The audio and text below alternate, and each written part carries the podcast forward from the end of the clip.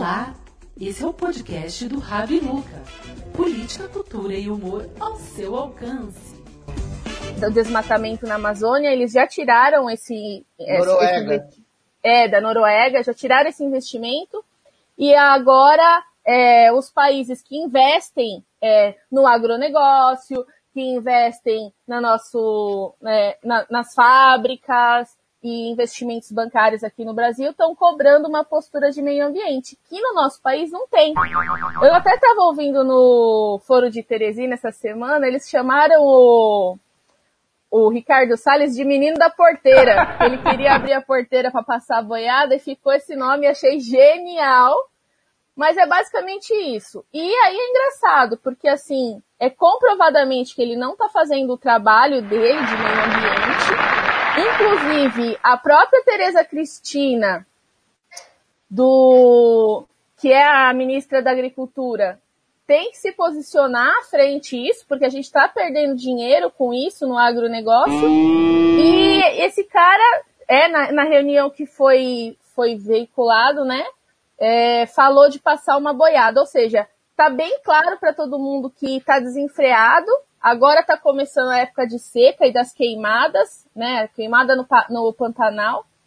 E aí ninguém faz nada. O Mourão pediu pro Salles fazer uma portaria proibindo queimadas, todas, até aquelas que são permitidas para limpar terreno. Então, proibir queimadas durante esse período e ele não fez nada. Ou seja, ninguém quer fazer nada. E aí agora o dinheiro está cobrando, ou seja, está fugindo. Vamos ver quem vai ser mais forte, o dinheiro ou os malucos beleza, né? É, ô, Juliana, outra... ô, Juliana falar em maluco beleza, queimada, matagal, nesse contexto todo, você acha que o Marcelo D2 seria um bom ministro da, do meio ambiente? Com certeza. Pensa no Marcelo D2 queimando tudo até a última ponta. Não, Sim, ó, é. sério. Não, é uma, é... qualquer pessoa que não seja bolsonarista já é melhor. É, outra, outra coisa, né? A gente, a gente vê essa, essa notícia que você passou pra gente, Juliana, e depois vê uma do Mourão admitindo que de fato não houve nenhum investimento, zero investimento, na ação das Forças Armadas para combater incêndio e desmatamento na Amazônia, né?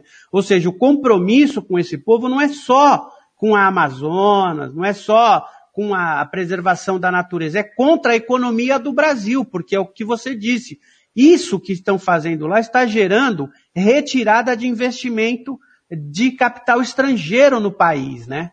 Então é um é. absurdo, né? É, e você sempre critica o Paulo Guedes, não é só você, viu? Você sabe que na, na própria reunião que teve do Mourão com os investidores estrangeiros, o Paulo Guedes não estava. Estava o presidente do Banco Central e não estava ninguém da, da, da pasta da economia. Porque é, me parece muito claro que esse tipo de pessoa, é, que esse governo como um todo não está interessado em fazer o, o país crescer. Tá, eles estão claramente querendo fazer o bolso deles e dos amigos deles crescer. Tudo que eles alegaram dos governos anteriores, eles estão fazendo com muito, muito claro na frente de todo mundo. Só o gado que não percebe. Eu não dei o boa tarde, caiu aqui, o Nelson me derruba, ele faz de propósito, que é pra ficar sozinho Eu sei disso, eu já percebi. E eu não sei como conversou a conversa, mas deixa eu falar uma coisa. O Bolsonaro é tão ligado aí aos militares tal, e, e a gente não vê nada, nada, nada dos militares saindo para fazer alguma coisa.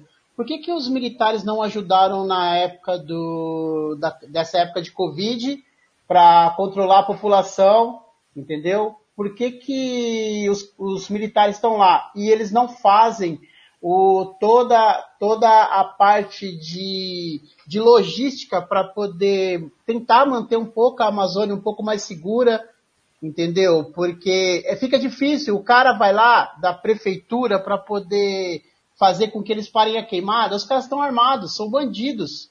Não são pessoas é. normais que vão lá e tal. Então, quer dizer, se você, não, se você tem um exército parado e você não utiliza ele para nada, para que, que ele está aí? Entendeu? Porque eu tenho certeza que para dar segurança para a população, caso alguém queira invadir a Amazônia, a gente não vai aguentar também, né? Não, Ale, e, você, é... e vocês, não sei se vocês sabem, né? Antes, quando tinha o IBAMA fiscalizando, quando eles encontravam algum trator, alguma máquina de corte, eles ponhavam fogo para. Agora não. Agora o Bolsonaro baixou uma lei que não pode queimar mais esse tipo de instrumento. E aí fica lá no meio da floresta, sabe? Ah, essa coisa do Covid que você está falando, Ale, um monte, um monte de aldeias indígenas está pegando Covid, eles não têm a mesma proteção que a gente e não tem quem ajudar, entendeu? O, o, o, os militares podiam estar ajudando nisso, mas não é uma política do nosso governo. É, falando um pouco disso que você falou, Alexandre, dos militares, né, da, dessa conivência, vamos dizer assim, com o que está acontecendo, com os desmandos que estão acontecendo. a gente não pode nem chamar de desmando, porque na verdade é mandado fazer isso, né? O Gilmar. Mendes, nosso ministro do Supremo Tribunal Federal, essa semana, é, comentou e disse que os militares estão se associando a um governo genocida, né? Isso gerou uma resposta do, do ministro da Defesa, colocando alguns números do que o exército fez e tal, mas não justifica absolutamente nada do que é, é, a nota que o ministro da Defesa colocou em relação ao que você está dizendo. E nos outros países a gente vê as Forças Armadas a, é, sendo usadas para proteger a população nesse momento de, de crise. E no Brasil, infelizmente, a gente vê eles se associando a um governo genocida que chega ao despudor de dizer que usar máscara é coisa de viado, né? Eu quero aproveitar isso, essa coisa que você falou, e eu falei do Gilmar Mendes agora, ali, para colocar o nosso convidado aqui no ar, o doutor Marco Aurélio de Carvalho, é um advogado especialista em direito público e ele é coordenador do, do grupo Prerrogativas, inclusive esteve com o Gilmar Mendes agora, eu acho que foi sexta-feira que teve a, a, na quinta-feira, né? Na, então, na, na, no sábado, ele teve com o Gilmar Mendes. Então eu vou chamar o nosso convidado, o Dr. Marco Aurélio de Carvalho. Bem-vindo, Dr. Marco Aurélio, tudo bem? Tudo bem, boa tarde, é um prazer estar aqui. Agradeço a oportunidade. Boa tarde, boa tarde. muito obrigado pelo convite, uma honra. Ah, então, primeira honra... pergunta que eu quero fazer é uma pergunta no estilo do Alê. Não sei se vocês já viram a Praça é Nossa, mas o Gilmar Mendes não parece aquele político corrupto da Praça é Nossa, gente. Ele é Fica com o bolso cheio de dinheiro, né? É, meu, tá o Gilmar Mendes, ele faz umas coisas certas, mas ele tem uma cara tão caricata, não vale um tostão aquela cara dele. Mas você sabe de uma coisa, aproveitar a oportunidade, ele teve conosco no sábado, numa live que o Grupo Prerrogativas fez. E nós, na ocasião, tivemos a oportunidade de mostrar um outro lado do ministro Gilmar Mendes a imprensa, de um modo geral, só mostra quando ele solta ricos e poderosos. Mas ele presidiu o Conselho Nacional de Justiça e soltou 22 mil presos que lotavam o sistema carcerário e que estavam respondendo, na verdade, presos a processos que chegavam a durar 14, 15 anos. Ele combateu, inclusive, um, um, um determinado expediente que o ministro Sérgio Moro, ex-juiz, né, o juiz Eco de Maringá, é, o, Marreco. Marreco de Maringá é, tentou implementar, que era a história de preso em né? As escusas, né? É. É, eu, eu, sei, eu sempre fui crítico do Gilmar Mendes em algumas situações, mas eu sou obrigado a concordar com você, Marco Aurélio, e quero dizer uma coisa a mais.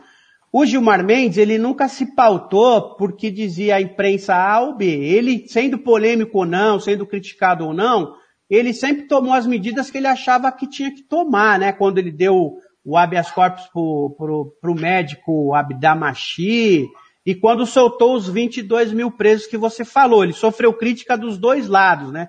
Mas eu acho que quando um juiz chega ao Supremo Tribunal Federal, ele precisa ter essa linha de pensamento, né? E não ficar é, se escondendo. A gente tem alguns ministros no, no Supremo Tribunal Federal que eu acho que falta um pouco de entender qual que é o papel dele enquanto ministro do Supremo Tribunal Federal e fica se pautando muito em torno dos holofotes, né? Se esse holofote está acendendo melhor para mim ou não. Eu sei que para você, que é um operador da área do direito, é meio complicado emitir esse tipo de opinião, não, mas a gente importante. sabe que.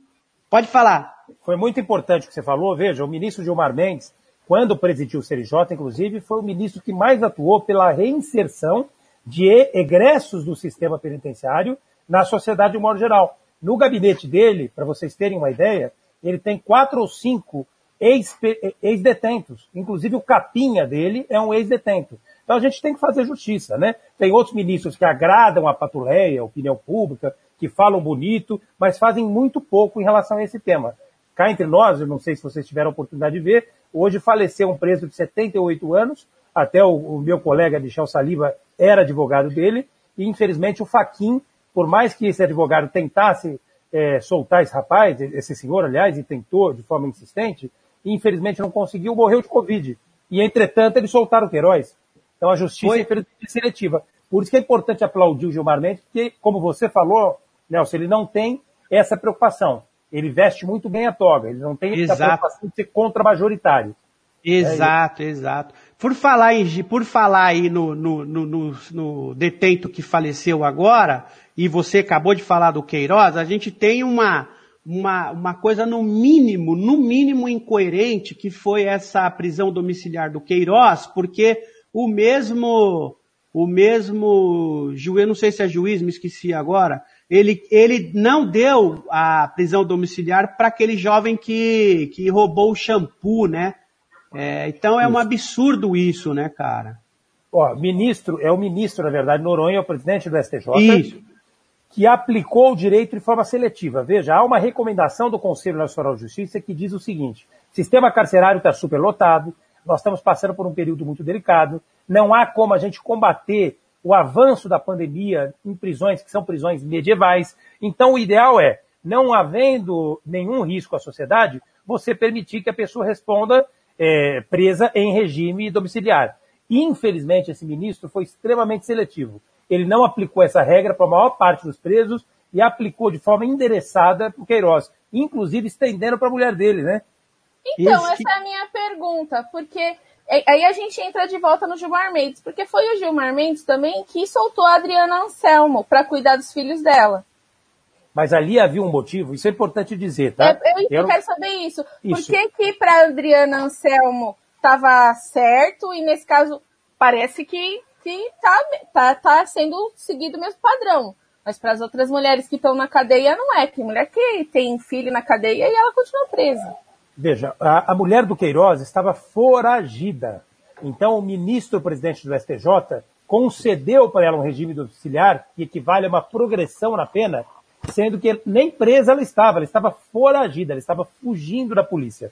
No caso da Adriana Anselmo, ela estava respondendo presa ao processo, já tinha cumprido uma parte da prisão e não, oferia, não ofereceria, aliás, não oferecia risco à sociedade. É importante a gente dizer isso, porque nós, operadores progressistas do direito, a gente entende, Alexandre, a gente entende, Júlia, Nelson, enfim, que ah, o direito deve ser aplicado da mesma forma a Chico e a Francisco.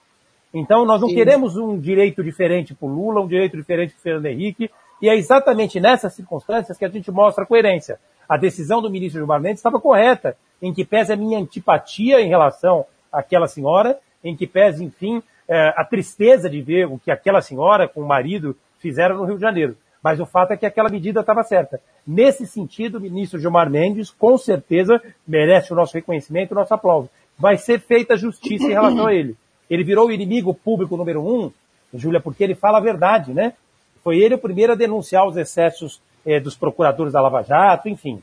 Claro que nas questões relacionadas a direitos sociais, a gente tem divergências, mas a questão relacionada a garantias individuais, ele tem feito um trabalho muito importante. Então, o que eu vi é que ela foi concedida o direito dela permanecer em casa é, devido ao marido ter câncer e ela poder ajudar o dia a dia dele e tal. E, e, é, é, é, é normal isso? Porque se for normal, um monte de gente vai começar a entrar com, com ação para poder é, voltar para casa. Sair para cuidar, mano. Aí, tá falando da Márcia, né, Ale? A Márcia é a mulher é. do Queiroz. Sim, a Márcia é a mulher do Queiroz, não é isso que a gente tá falando. É, são duas. É, não, é que, ele é que a Juliana falou também da Juliana. Da, da, da Adriana Anselmo. Ah, da Adriana tá. Anselmo tal.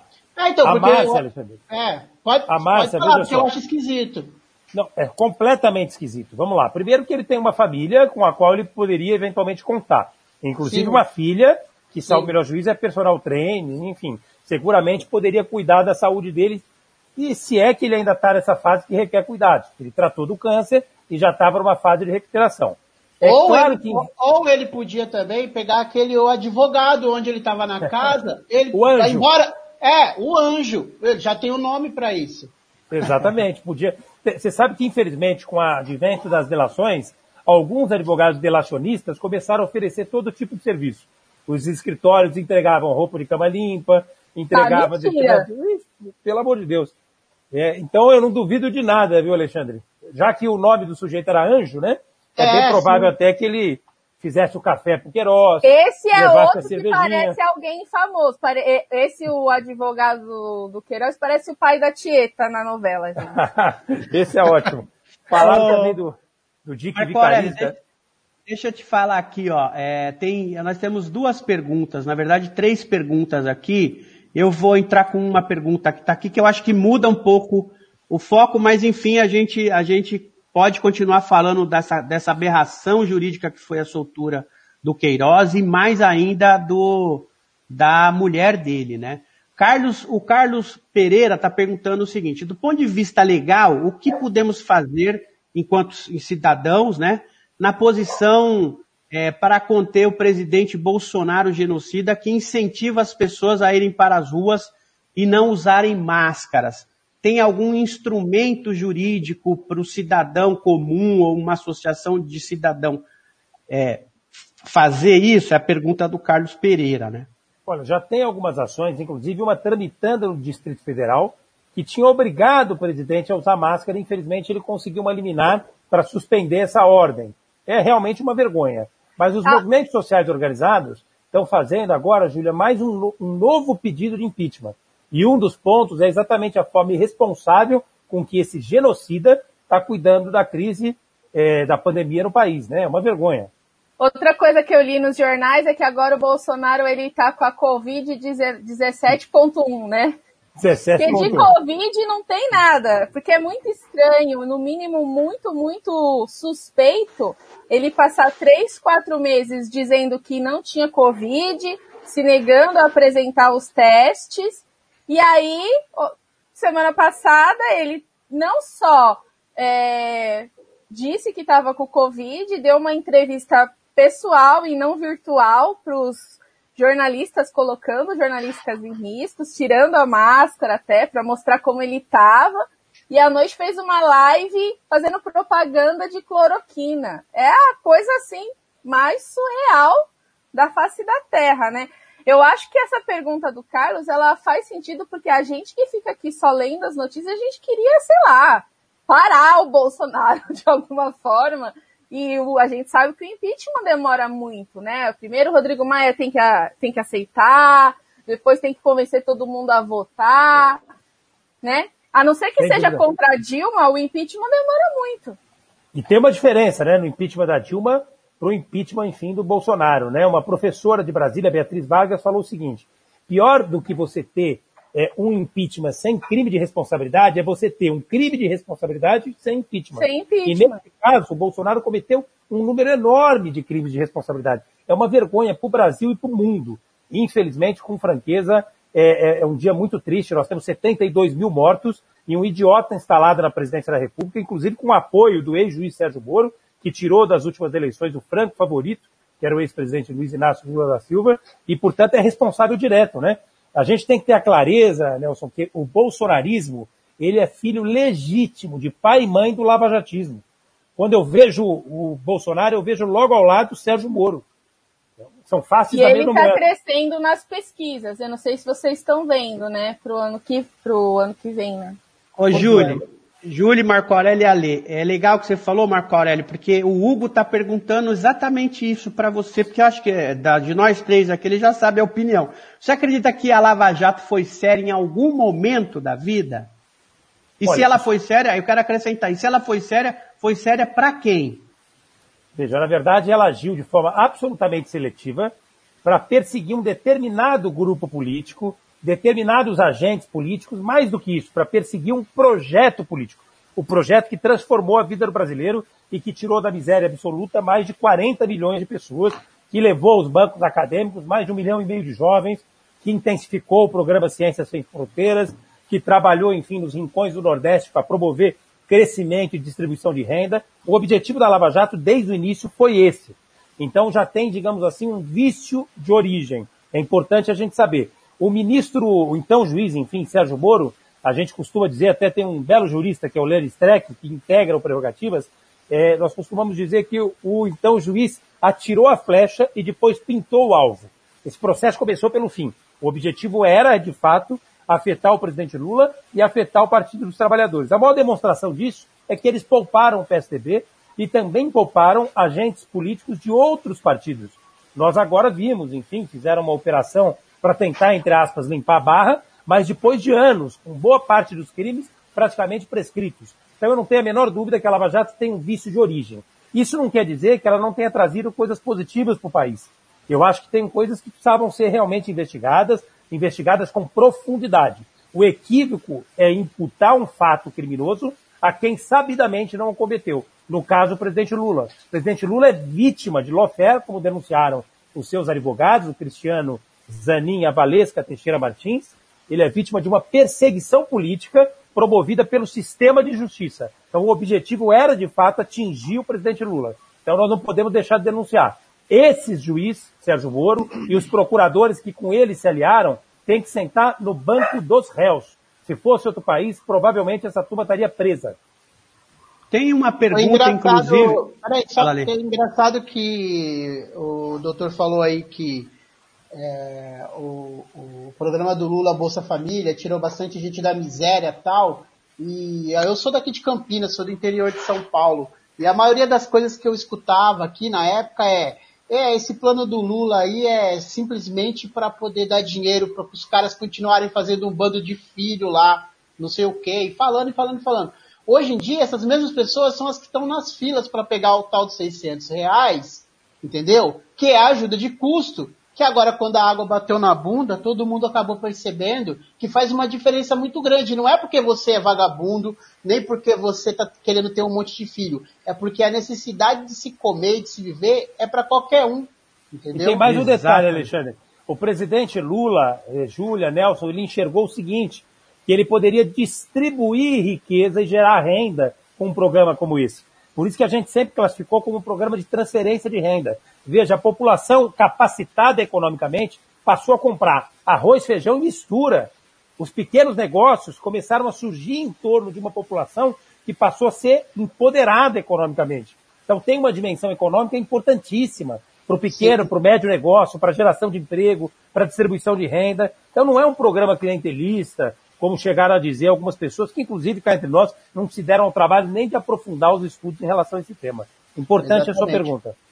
É legal isso que você falou, Ale, e você, Marco Aurélio, porque o, o Joaquim Osório está dizendo o seguinte. Gilmar Mendes comentou na live do programa Prerrogativas de ontem que procuradores da Lava Jato têm medo porque sabem o que fizeram no sábado à noite. Sabemos que eles foram um braço jurídico que ajudaram a eleger Bolsonaro. Você acha que esse entendimento é uma sinalização de que o julgamento do Lula pode ser anulado? É a pergunta do Joaquim Osório, Marco Aurélio.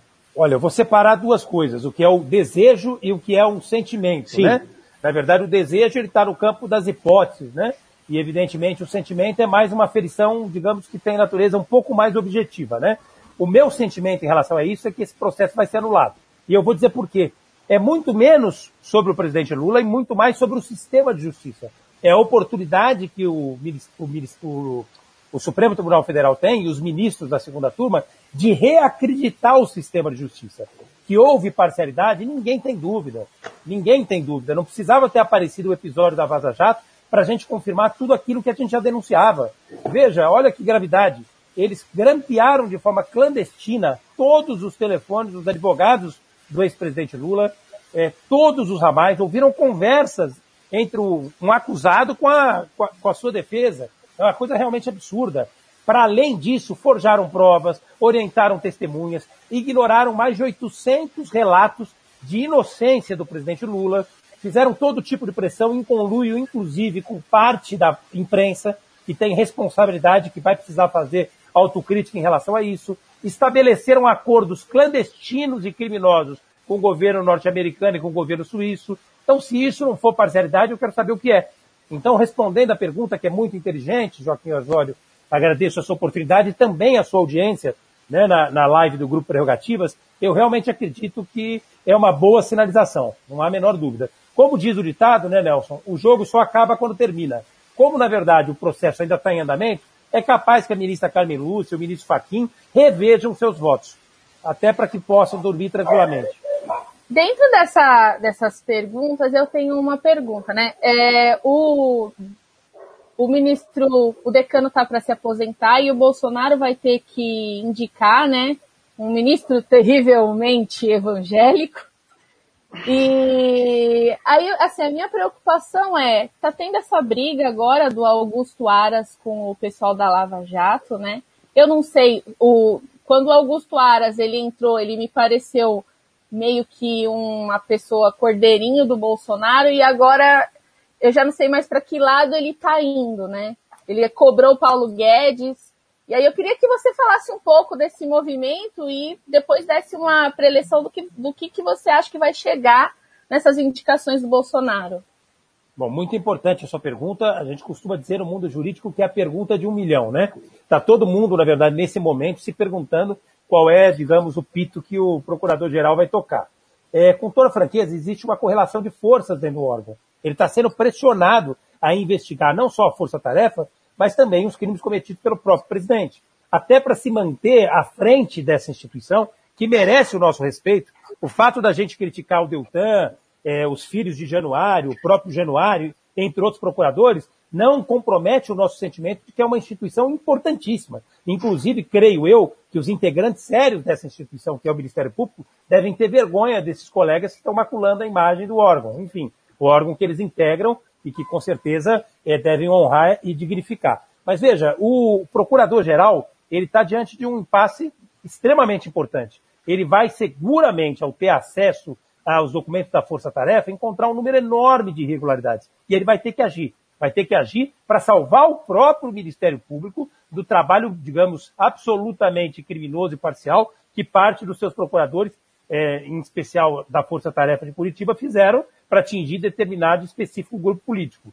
Eu acredito com franqueza que ele vai tomar medidas enérgicas em relação a isso. Se enganam aqueles que acham que ele está fazendo isso a pedido do Bolsonaro. Eu cheguei a ouvir, inclusive, Júlio, olha que loucura, que ele estaria fazendo isso para proteger o Bolsonaro para que as pessoas que estão nos ouvindo tenham clareza plena em relação a isso. O Bolsonaro não está sendo investigado no âmbito da Força Tarefa de Curitiba. Portanto, não tem nenhum objetivo de, entre aspas, acobertar algum delito ou coisa do gênero. É natural que uma instituição como essa é, faça, digamos, um autoexame. É natural. Eles dizem o tempo inteiro, Nelson Alexandre, que a lei é para todos. Ora, se é para todos, é para eles também. Que eles respondam. Que seja respeitado o devido processo legal, nem mais nem menos. O Ô, Marco doutor, Aurélio. Doutor, a... o senhor acha que abrir um escritório lá em Atibaia seria uma boa agora, no momento? Olha, Atibaia acho que é a terra do morango, né? Sim, mas laranja agora também, né? É, pois é, isso que eu achei estranho, né? O sinal dá, dá um suco ótimo, né? Ah, dá. dá um suco de, ótimo. Deixa, deixa eu aproveitar o momento aqui, Marco Aurélio. Aqui no nosso programa a gente tem um, um quadro chamado Fora de Pauta eu vou soltar o primeiro fora de pauta aqui, que vocês vão ver que tem muito a ver, inclusive com o que a gente está passando agora aí no caso do, do, do, do Sem Terra. Presta atenção para vocês verem. Ah, é. Fora da pauta. Hoje, para o Fora da Pauta, vou falar um pedacinho de um poema lindo e maravilhoso do Patativa do Assaré, esse grande é, artista brasileiro. A terra é nossa a terra é um bem comum. A terra é de cada um, com seu poder e além. Deus fez a grande natura, mas não passou a escritura da terra para ninguém. Escute o que eu vou dizer, seu doutor, seu coroné. De fome está padecendo meus filhos e minha mulher. Sem briga, questão nem guerra. Meça dessa grande terra umas tarefas para eu Tenha pena do agregado. Não me deixe deserdado daquilo que Deus me deu. Boa tarde a todos. Veja que interessante, né? Muito boa aí, obrigado Benê Batista. Você veja que desde aquela época, até antes de Patativa, né? Patativa só colocava essas coisas aí de forma poética e lindamente, mas desde aquela época, aliás, desde que o Brasil foi descoberto, né? Que essa luta pela terra, ela vem sendo é, travada de uma forma muito desigual, né, Marco Aurélio? E a gente consegue ver, por exemplo, em São Paulo, quase 6 mil famílias foram é, tiradas das suas casas com as desocupações nessa época de pandemia, né? A gente não, não, isso não se resolve, né? É um absurdo, né? Esta foi a primeira parte do programa Neurose número 10 com o Dr. Marco Aurélio de Carvalho. Em breve subirei a segunda parte. Grande abraço a todos. Você ouviu o podcast do Rabi Luca.